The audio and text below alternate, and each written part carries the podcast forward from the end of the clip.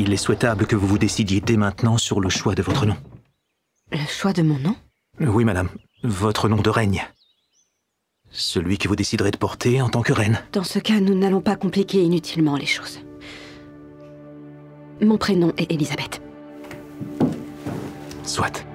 Longue vie à la reine Elisabeth. Une vie si incroyable qu'on dirait un film, si longue qu'on dirait une épopée, et si riche qu'on croirait à une légende. Elisabeth II d'Angleterre n'est plus, mais la série inspirée de sa vie perdure. Si vous n'avez jamais visionné The Crown, disponible sur Netflix, il est temps de vous y plonger.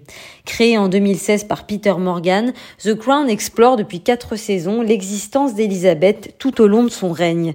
On la voit petite fille, jeune femme formée par Winston Churchill, puis reine.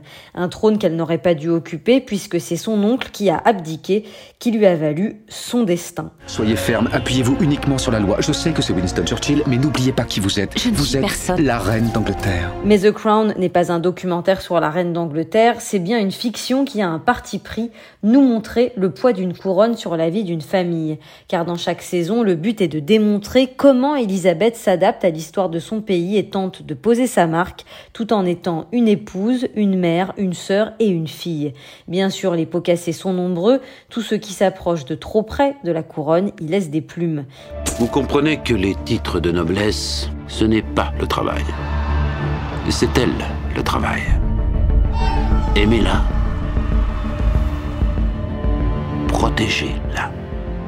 C'est elle qui est l'essence de votre devoir. Si le prince Philippe souffre de la prédominance de sa femme, sa sœur Margaret se noie dans les excès pour compenser la vacuité de sa fonction en tant que cadette, tandis que Charles, son fils, ronge son frein car il ne peut pas épouser celle qu'il aime réellement. Que faut-il que je fasse pour obtenir un peu de gentillesse dans cette famille? La famille Windsor ploie sous le poids de la couronne, mais elle perdure, comme l'incarne Elisabeth qui traverse le XXe siècle. The Crown est donc aussi une magnifique rétrospective. Des années 40 aux années 2010, on voit passer Churchill, Jackie Kennedy, Margaret Thatcher et bien sûr la princesse Diana. Avec le temps, Diana abandonnera son combat et elle pliera, comme ils le font tous. Et si elle ne plie pas, que se passera-t-il? Elle se brisera. Les auteurs ont savamment choisi les épisodes de la vie d'Elisabeth pour incarner leur message. Ainsi, on voit souvent la reine tiraillée entre son cœur de femme et son devoir de reine, son pire dilemme étant la vie privée de son fils, qui ne se mariera pas avec Camilla, une roturière qu'il aime, et choisira Diana, une aristocrate qui fera involontairement beaucoup de mal à la couronne d'Angleterre, tout en y laissant sa propre vie. The Crown, qui a remporté des dizaines de récompenses, est une des séries les plus chères jamais produites par Netflix.